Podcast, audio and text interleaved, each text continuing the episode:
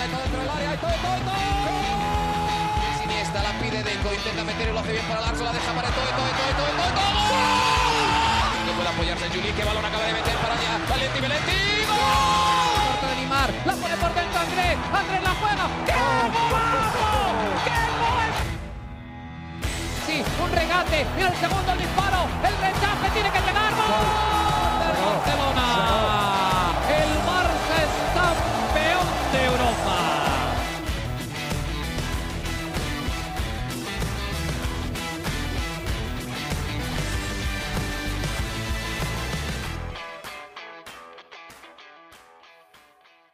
Hola amigos de ADN Barça, bienvenidos a una nueva edición de nuestro podcast. Hoy nuevamente un martes junto a Mariana Guzmán para, bueno, hablar de los temas que son tendencia hoy en el mundo del Fútbol Club Barcelona. Bienvenida nuevamente a ADN Barça. Mariana, ¿cómo estás? Hola Alejandro, muy, muy bien. Comenzando la semana, bueno, ya casi para mí es la mitad de semana, pero para mí eh, grabar ADN Barça es sinónimo de iniciar la semana, así que, que muy bien. Estuve el domingo también compartiendo mm, videos y, bueno, tuiteando, por supuesto, y escribiendo artículos desde el, desde el partido en, en el Camp Nou ante el, Ujú. ante el Valencia. Sé que ya comentaste en el, en el episodio anterior un poco sobre ese momento del penal. También mi artículo iba eh, de eso, el artículo para Conexión Deportiva. Y bueno, nada, feliz de volver a ver al, al Barça, que no haya sido la, la, la mejor versión o el fútbol más vistoso, pero bueno, al final el objetivo se, se logró y se mantiene otro día más, líder, otra jornada más, mejor dicho, líder de la liga. Sí, además con nueve puntos, ¿no? Después del tropiezo del Real Madrid contra el Betis, nada más pudieron empatar 0 a 0. Pero bueno, hoy, hoy tenemos dos temas muy interesantes, con mucha Calientes. información, calientes. Es que el Barça, en el Barça uno nunca descansa, ¿no? Seguir al Barça es, es- tú sabes que cada día usted prende la televisión y ahí va a ver algo, ¿no? Un no parar. Nosotros, mira, mira qué viejo, abrir el periódico y usted sabe que ahí va a haber alguna noticia para algo nuevo va a salir sobre el Fútbol Club Barcelona y hoy tenemos un par de temas eh, muy candentes, pero antes rapidito tu opinión sobre el partido y sobre esta situación del penal, ¿no? Con Ferran Torres y, y Ansu Fati, ¿qué te pareció? ¿Lo crees un drama o simplemente una situación No, de no, no. partido y ya? Cero drama, cero drama. Situación de partido, eh, como lo, lo explicó Xavi en la rueda de prensa, le correspondía a Ferran. El orden básicamente es así. Lewandowski, que no estaba, que sí, que no salió como titular y había quedado establecido, porque eso obviamente está establecido previo, en el, previo antes del partido, ¿no? Antes de iniciar el partido, que le correspondía a Ferran. Perfecto que Ansu tuviera las ganas de... de de, de anotar un gol, ¿no? De cobrar un penal. Sabemos que, que está en esta sequía, está en este momento tan complicado. Lo único que sí se me hizo un poco largo el momento, ¿sabes? Ahí es donde me parece que, que faltó esa madurez, creo que en, en este caso por parte de Ansu Fati, porque no le correspondía a él. Yo sé que los jugadores se dicen, oye, puedo, sí, tal, pero es una cosa de un segundo, un entendimiento visual. Esto se me hizo eterno y, y yo creo que, que es un poco entre comillas, ¿no? Sancionable en el sentido de que seguro le habrán comentado a él en, en privado, no, mira, Sí, sí, esto no lo puedes hacer porque Ferran hizo un disparo horrible y puedo pensar también que es porque estaba desconcentrado. A mí me, me desconcentraría mucho, ¿no? Que esto se generara en público y puedo pensar, nunca lo sabremos, que eh, una de las razones por las cuales el penal lo falló y, y fue, tan, o sea, fue un muy mal disparo, ¿sabes? No fue que, oye, el, el portero, no, no, disparó fatal. Entonces, nada, no creo que haya sido nada dramático. Casualidad que luego lo sacaron a él, ¿no? A Ansu Fati. Casualidad, entre comillas, pero bueno, dramas, dramas nada, ¿no? Cosas del fútbol. Y, y también yo creo que en este caso le pasó un poco factura a Ansu su situación y también que es un, es un jovencito, ¿no? O sea, me imagino que él quería tirar su penal y es como, déjamelo. Y Ferran era como que no, no, no. O sea, nunca soltó Sí. la pelota, tú, es que esto no te corresponde a ti. Eh, pero bueno, nada, no, no fue el partido más vistoso ni más divertido. Eh, seguimos un poco en esta misma tónica, ¿no? De Sí. no, no es el fútbol más vistoso, no es el resultado más atractivo. Sin embargo, están saliendo los resultados, por lo menos en la liga, y, y nada, eh, si- sigue encaminado. Así que por esa parte, bien, bien. O sea, un eh, aquí sería un aprobado el Barça, ni siquiera un notable. Sabes que son, en las divisiones son Sí, así, sí, que sí. sí, aprobado, notables, no, eh, ni siquiera es un notable, es un aprobado. y, bueno, mucho trabajo, por supuesto, que, mm, que hacer con, con, el Barça y con su fútbol, pero, pero bueno, por ahora, por ahora, líderes todavía de la competición local. Sí, con bastante ventaja también. Hay que, tú decías, son jóvenes, son jóvenes ambos, ¿no? Ferran Torres y, Ansu Fati, y ambos vienen eh, con bastantes dificultades para marcar goles, entonces era, fue un momento incómodo, ¿no? y como tú decías, tardó más de lo normal, eh, incluso que Sierra, Fiña tuvieron que, meterse intervenir. ahí, intervenir, llevarse a su Fati, incluso dejaron a Ferran eh, Torres solo en el punto penal y estaba rodeado incluso hasta de los rivales, se olvidaron del que iba a patear, que, que es el que hay que cuidar, y, bueno, por ahí también se fue, ¿no? Mala suerte para el Barça, pegó ese balón en el poste, Ansu Fati en la jugada siguiente prácticamente también la estrella en el otro poste, un partido que pudo haber sido 2-0, 3-0, se terminó complicando, la roja Araujo, bueno, todo un desastre y al final el Barça terminó sufriendo con 10, un partido que debió haber ganado con más tranquilidad. Pero bueno, eh, a ver, ese resumen del Valencia es lo más grato que vamos a hablar hoy. porque hoy hay más noticias del caso Negreira. Ya yo en el pasado acá en ADN Barça hice un recuento de toda la noticia. Eh, pueden ir a buscarlo para que se enteren los que no saben de qué se trata todo esto, no hayan leído con detalle de qué se trata. Yo acá hice un episodio completo sobre todo ese caso, lo que reportó el país, lo que dijo el Barça, los dos lados de la situación y un poquito de mi opinión. Pero bueno, ¿qué hay de nuevo hoy al respecto, Mariana? Porque al parecer hay nueva información importante desde España. A ver. Sí, sabes que, que me gusta que por fin voy a abordar yo este tema, que igual me voy a, a, pegar ¿no? a, lo que, a lo que dicen los medios que están cercanos a la fuente judicial en este caso, pero quiero comentarlo porque mm, tenía como varios conocidos que escuchan el podcast que no son del Barça y me decían, ay, pero ¿qué pasa? Que no hablas del caso Negreira. Mira, envíales, envíales nuestro episodio. Le voy a enviar este link. que, ojo, hay algo que cuando salen cosas uno también tiene que informarse un poco más, ¿sabes? No se puede comentar todo por caer en que tengo que hablar de lo que es noticia, porque si no tengo suficiente información y no me he podido hacer un criterio y no tengo nada que aportar, no lo voy a comentar. Entonces, ahora, yo en particular, como Mariana Guzmán, no tengo nada que aportar a este caso, tengo la información que, se publicó hoy en el, en el país, que es un medio bastante confiable de aquí de España, y bueno, es lo que quiero un poco eh, comentar contigo, ¿no? Que es básicamente esta denuncia que la Fiscalía está a punto de hacer eh, ante los juzgados. O sea, ya esto yo pienso que ya es un tema que está escalando porque ya entra la fiscalía que va a señalar al Barça como responsable del delito y también a Giuseppe María Bartomeu y parte de su equipo directivo por administración desleal. Entonces, este tema que, que salió hace unas semanas ya y que está ahí presente, yo creo que con esta denuncia de la fiscalía va a, va a ponerse todo un poco más tenso, ¿no?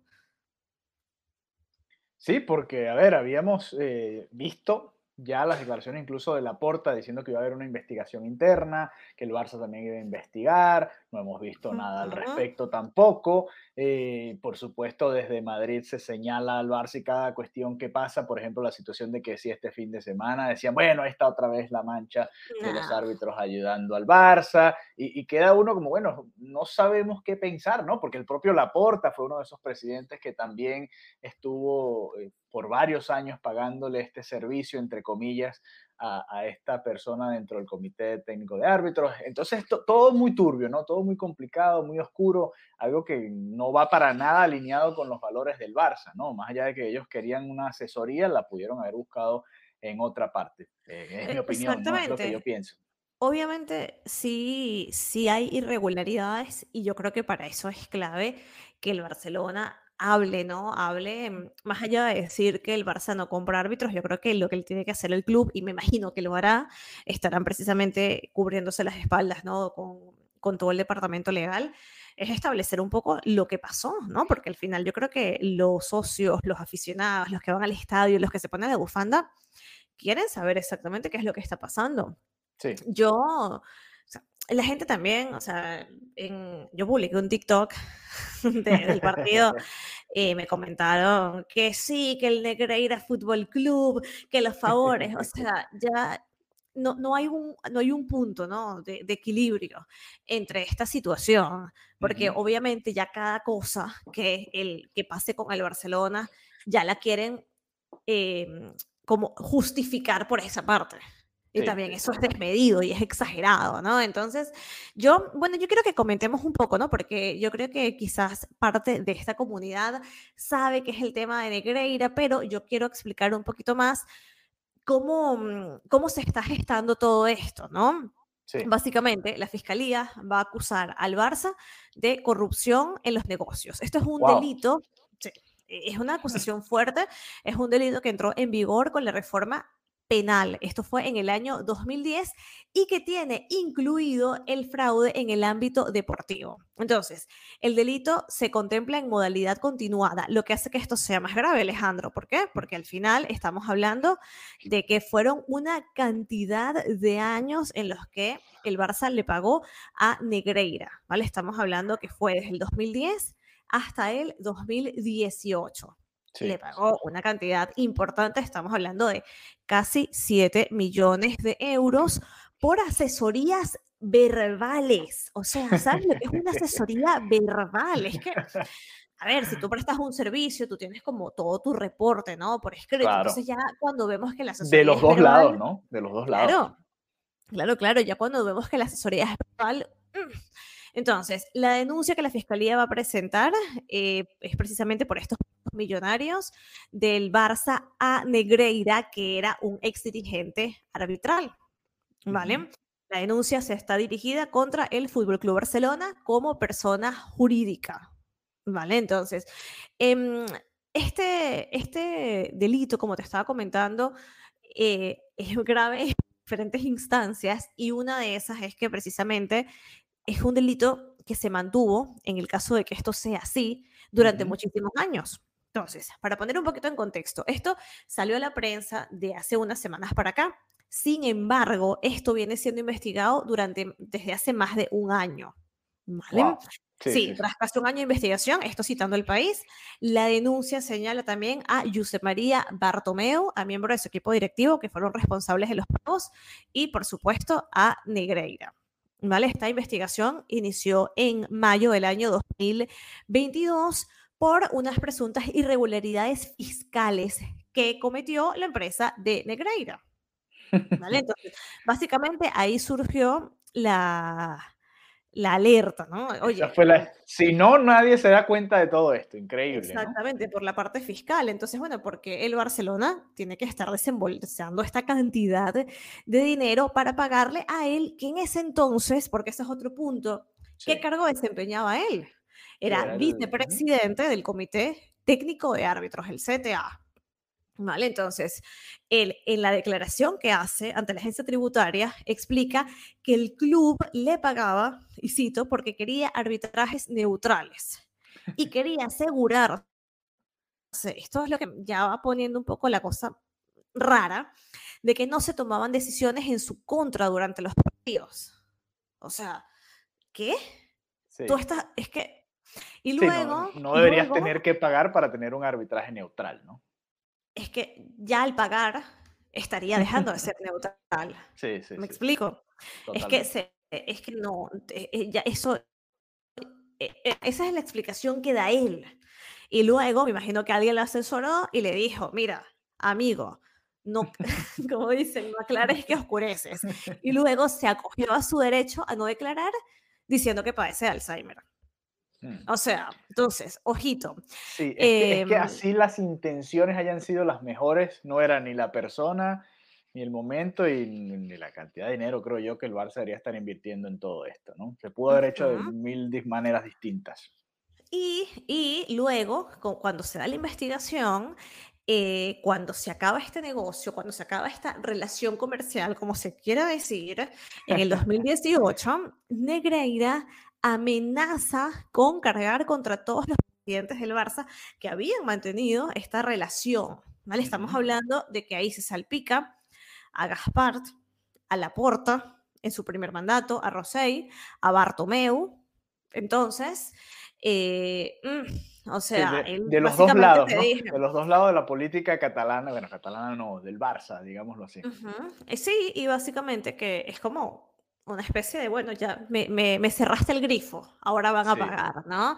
Eh, y claro, según el informe que recoge la agencia tributaria, que es la que ve los números que entran y que salen, una vez el Barça cerró el grifo, básicamente estos ingresos de la empresa cayeron en picado porque el Barça era su único cliente y la, básicamente la razón por la cual existía la empresa era para recibir esos pagos del Barça. Entonces ya para esto, eh, debido precisamente por esto, ya la Fiscalía considera que hay indicios de un delito de corrupción en estos negocios, porque no entienden por qué tenía que pagar esta cantidad y precisamente con una persona que estaba en funciones.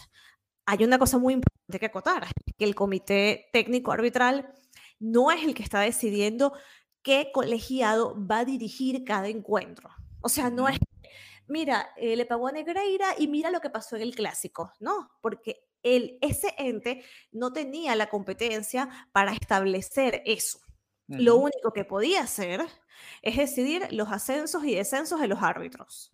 Ya. ¿Vale? Pero que es, que es que esto me parece importante porque la gente, ahí tienen, ahí tienen. Momento, es que no funciona así. No es que le pasaban a Negrero una transferencia y él decía, perfecto, tú fulanito de tal, me vas a arbitrar este partido. Entonces, también hay que entender el dineral que gana un árbitro. Ganan casi medio palo al año. Medio, casi medio millón, eh, Alejandro. Yo me quedé loca. Y con lo malo que son allá en España. Imagínate, medio millón, 500 mil euros al año. Wow. O sea, no te da con 7 millones del 2010 al 2018, no te da para comparar a todos los árbitros de la competición. Sí, no, no. Eh, a ver, no, es una, no, es una, compra directa y hoy, hoy las declaraciones de la porta van por ahí, ¿no? Claro, pero que... Se enfoca mucho en eso, pero sí se presta a, a, a no, pensar. se puede prestar sí, sí, pero mi punto, mi punto en este comentario es que con 7 millones de euros en 8 años no compras a todos los árbitros de la competición, porque numéricamente no te da. Entonces, también cuando la gente pone en entredicho, no, que el Barça, que lo que pudo haber ganado, eh, no confundamos, no confundamos. Que esto lo tiene que eh, aclarar el Barça, por supuesto. ¿Por qué? Por su afición, por la gente, por lo que digo. O sea, el, deporte no se mancha, la pelota no se mancha. ¿Me explico? Que esto lo tiene que aclarar de manera urgente. Pero que esto pone en entredicho lo que ha sido la trayectoria del Barça estos últimos años. No, Alejandro.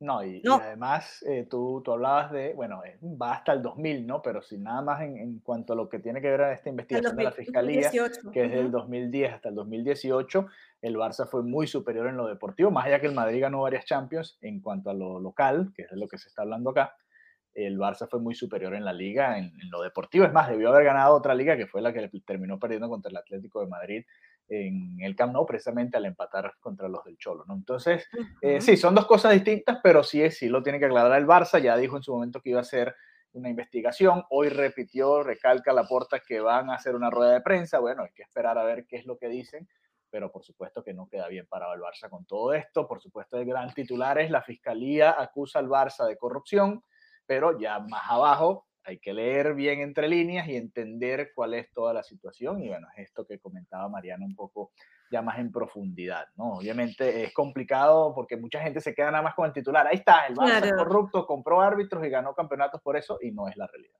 Y no funciona así. Y no funciona así y, el, y hay que entender cuáles son las competencias de cada ente. Y otro punto que también es muy común que, bueno, ¿qué pasa? La UEFA em, se le preguntó mira, va, esta, esta, esta denuncia en teoría se, se, va a meter mañana, miércoles, según el país. Todo lo que estoy citando en este es de un artículo de El País.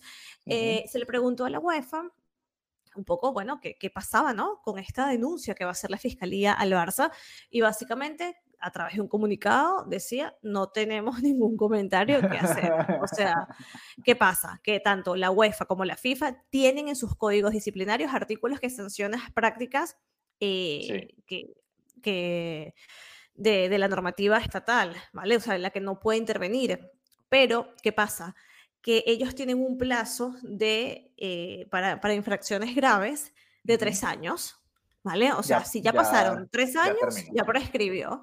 Exacto. Y los últimos pagos del Barça son del 2018. Es decir, que para la instancia, eh, para, para ellos, ya no tendrían absolutamente nada que hacer.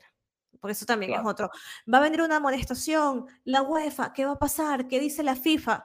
No, ya, para los efectos de ellos, ya eso prescribió. Qué increíble que el Barça pareciera que nunca puede ser peor la situación, que no puede pasar nada, que puede empeorarlo todo y aparecen y aparecen más noticias. Yo, mm, yo creo que eh no es casualidad, Alejandro. Yo creo que no es casualidad. Obviamente, como lo tú, tú estás con la porta que crees que es una maniobra de varios entes para presionar y, meterle más presión al Barça, o sea, no sé. Sí, o sea. Desestabilizar al Barça de alguna manera. Sí, o sea, yo creo que, primero que todo, el Barcelona tiene que hablar claramente y explicar qué pasa. Primero que todo, punto. O sea, no es una bomba de humo, no es una cosa totalmente infundada, pero ojo que, qué casualidad, o sea, las cosas que pasan dentro del fútbol, las cosas que pasan dentro del show business, el cine, hay tantas cosas que uno no conoce y mejor así, prefiero en ciertas cosas mantenerme feliz de la ignorancia. Sí, el fútbol es hermoso dentro de la cancha. Exactamente, y pasa lo mismo, ves una película maravillosa, ay, me encanta, y luego te enteras de todas las cosas horrorosas que pasan por detrás. Yo creo que se aplica a, casi todos los aspectos del entretenimiento, del espectáculo.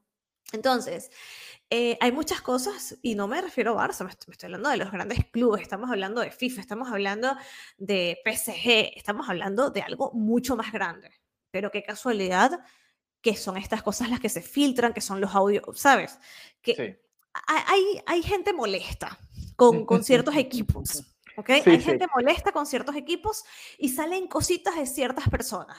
Cuando, cuando pudiera ver, digamos que, como se dice en Venezuela, todos probablemente tienen rabo de paja. O claro, sea, pero solamente está saliendo de aquí del Barça, se investiga, se hacen, ojo que, que, que no es que el resto son unos santos, ¿no? Entonces también por ahí, por eso hay que mantener un poco de criterio y yo entiendo que uno puede tener eh, bueno, ser de un equipo, identificarte con un equipo, pero bueno, hasta cierto punto puedes también identificarte un equipo y decir, mira, esto no está bien, yo no estoy de acuerdo con esto, esto no, no se puede permitir, o sea, no se puede ser más papista que el Papa, eh, no, todo lo que pase, no, hay que tener ese criterio como persona, como aficionado, como periodista, y, y las cosas se tienen que decir, y por eso yo digo, aquí el Barcelona tiene que ser muy, muy claro y abordar esto de manera frontal, o sea, quien no la debe, no la teme. De acuerdo, de acuerdo contigo, porque además pareciera que, es una guerra constante entre el Barça y el Madrid a ver a quién le hacen más favores los árbitros, ¿no? Y siempre va a haber este debate y la realidad es que por lo general a los grandes suelen favorecerlos un poco más, ¿no?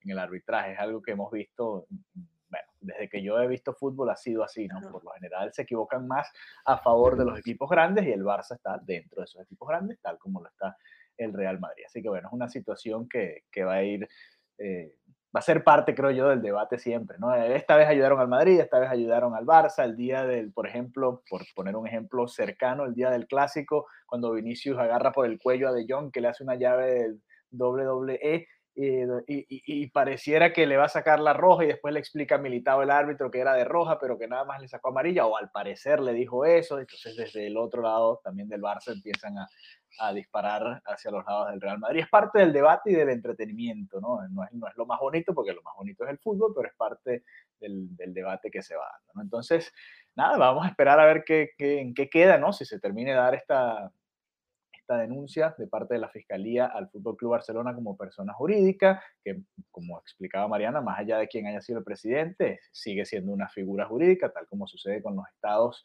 Eh, denuncian es al Estado, que es la misma persona jurídica, independientemente del gobierno.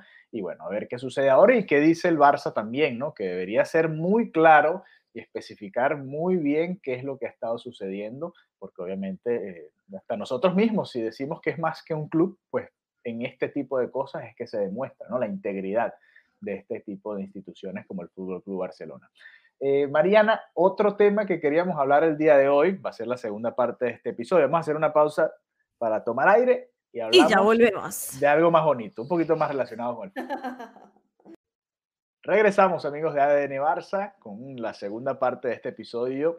Especial, cargado, un poquito de todo. El Barça nunca deja de dar noticias. Ya hablamos de la porta, hablamos de la denuncia de la fiscalía y ya ese tema veremos en qué queda, ¿no? Pero ahora eh, quiero hablarte, Mariana, de Xavi Hernández, porque hoy fue noticia el director técnico del Fútbol Club Barcelona. El Barça está teniendo una semana larga, no tiene Europa League entre semana, todo muy tranquilo, pero igual siguen saliendo las noticias. Nunca nos cansamos de generar noticias y bueno, Xavi Hernández fue noticia el día de hoy. ¿Por qué? ¿Qué pasó? ¿Qué fue lo que dijo el director técnico? Él hizo, él estuvo, él estuvo en un acto en terraza, él es eh, de, de, terraza, estuvo haciendo una, bueno, una rueda de prensa, fue, estuvo participando y bueno, obviamente al estar ahí, lógicamente llegaron los medios de comunicación y hablaron sobre esta propuesta de, de Joan Laporta, ¿no? Donde Laporta comentaba que quería renovarle el contrato y lo que decía eh, era, lo que decía Xavi Hernández era que, primero los títulos, ¿no? Porque que si no ganaban algo no tenía sentido. Y así se mantuvo, ¿no? Como que en esa misma línea él dice, mira, si es por mí, yo voy a estar toda la vida en el Barça, esta es mi casa, pero yo dependo de los resultados. Tiene muy buena relación Xavi Hernández con, con Laporta, lo llama mi amigo, Jan es mi amigo, el Barça tiene mucha suerte de tener un presidente como él. Hago una acotación. Y es que los catalanes no suelen decir, es mi amigo, como que tipo, es mi pana. No, no, o sea, es mi amigo, es que de verdad hay un vínculo entre ellas, ¿no? Eh, no, no, usan la palabra como por cualquier vínculo, sino algo verdaderamente especial. Se seguía como hablando de la porta, decía que el Barça tenía suerte de tener a un presidente como él, que es muy, muy fiable y que también habla directo a la cara. ¿Vale? Entonces, Xavi lo que decía era que esto no tenía nada que ver ni con el dinero, ni con el contrato, él simplemente quiere que el club le vaya bien, que el día que él diga, que, que sienta que no convence a los jugadores, se irá a casa y, como lo dije, y me parece lo más lógico, Alejandro, primero los resultados, después ya se tiene que hablar del, del futuro de, de, Xavi Hernández, ¿no? Así que me parece muy, muy correcta esta declaración, porque siempre está esto, se renueva Xavi, no se renueva, ¿quién será? Primero esperemos los resultados y sobre los resultados es que podemos construir este debate, ¿no? Sí. A, estas, a estas instancias me parece muy pronto, perfecto que el presidente, como es lógico, tiene que demostrar apoyo al, al mister, al entrenador, a la persona que, que él llamó. Pero, pero bueno, al final eh, esto, esto se trata de, de, ganar títulos y más en esta época para el Barça. Así que, que bueno, lo, lo, veo bastante bien esta, esta declaración. Y también hablaba de, de, que ser entrenador del Barça es un oficio muy, muy duro porque él está siempre, constantemente juzgado, criticado, tiene una familia, habla que tiene niños pequeños y dice que inclusive hay momentos en donde no compensa, no le compensa, no le sale a cuento, por así decirlo, ser entrenador del Barça, porque, bueno, por ejemplo, ahora con toda esta esto, este nivel de juego, ¿no? Que ha mostrado el Barça, se habla muchísimo de, bueno, entonces, ¿dónde está? Aquí dice mucho la milonga de la posesión, ¿dónde está la de Barça, no? Y él dice eso, que, que te, de repente lo llama un amigo diciendo, mira, te están matando. Y, y dijo una frase que me marcó, y dijo, los peores días de mi vida han sido como entrenador del Barça. Fuerte. O sea, es súper fuerte porque es verdad, o sea, tienes que ganar, pero tienes que ganar con ADN Barça. Si ganas mal, entonces, eh, ¿qué pasa? Ya no crees en el ADN Barça, ya no, eh, ya no apuestas por el ADN Barça y, y, es durísimo, ¿no? Es un nivel de exigencia muy, muy alto y con, una, con unos rendimientos, un indicador de rendimiento muy, muy particular. Él también decía que yo no necesito nada a nivel económico, o sea, simplemente mi idea es ayudar al club. Entonces, eh, sí, hablaba también de, del ADN Barça, ¿no? Que si hay alguien que representa mm, el ADN Barça es, es Xavi, que lo que él quiere es que su equipo tenga el balón, que, que hasta tiene sudores, suda frío cuando, cuando el Barça no tiene la posesión. Así estuve yo viendo el clásico, sudando frío. Sí, ¿no? es que es muy incómodo, estamos acostumbrados a tener el balón y ese partido no lo, no lo tocábamos, no, no, lo recuperábamos, nos costaba mucho. Fue, fue durito, fue, fue, fue durillo, duro, ¿no? Fue. Entonces, él decía ¿no? que al final el fútbol es una obra de teatro teatro, hay un rival que te intenta, bueno, hacer daño y que él nunca quisiera traicionar el estilo que le ha dado de comer, que él cree fervientemente en, en el ADN Barça. ¿no? Entonces, eh, bueno, sí, yo creo que esta discusión sobre el estilo, el ADN Barça, es algo que se va a mantener eternamente, que en los momentos donde el Barça le vaya mal se va a cuestionar si de verdad el ADN Barça tiene que mantenerse, pero, pero bueno, yo creo que a los culés les gusta y valoran muchísimo tener un entrenador que reivindique este estilo de juego y que independientemente de que en uno o dos partidos no se vea esto claramente, que tenga esa idea y que entienda el, fútbol partiendo de ahí. O sea, al final yo lo que creo es que eh, tienes que tener identidad, eso, eso está clarísimo, más en un equipo que ha jugado y que juega en, en determinados momentos con, este estilo ¿no? tan, tan particular, pero que tampoco puedes convertirte en un esclavo del estilo. O sea, yo lo que no veo es que de repente prefieras sacrificar un partido, un resultado, por, por estar apegado a la ADN Barça y, bueno, mira, se tiene que ganar, se ganó.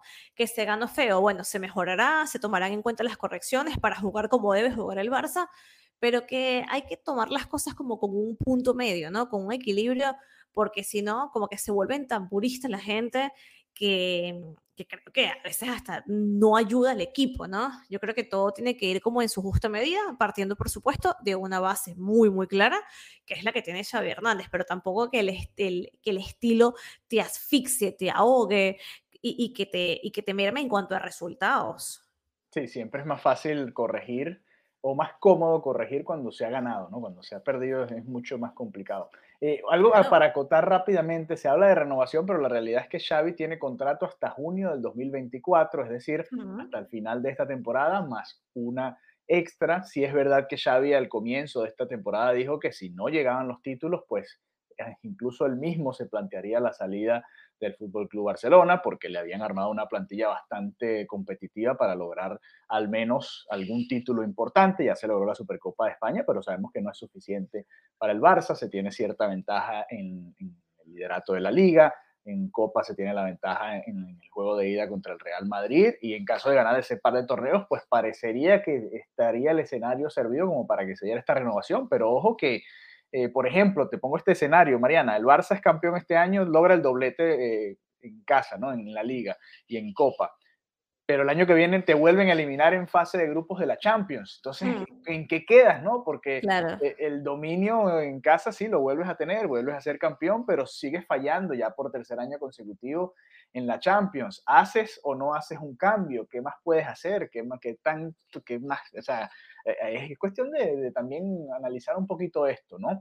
Porque por supuesto que ganar trofeos es importante, pero también es volver a competir entre los mejores de Europa, ¿no? Son, claro. son incluso ni siquiera ganar la Champions. Creo que ahorita pedirle a Xavi que gane una Champions es, es mucho, pero por ejemplo, hoy acabo de ver al Chelsea clasificando unos cuartos de final, un Chelsea que viene trastabillando en los últimos meses, yo digo, oye, el Barcelona debería estar ahí entre los ocho mejores de Europa, constantemente, constantemente debería estar ahí.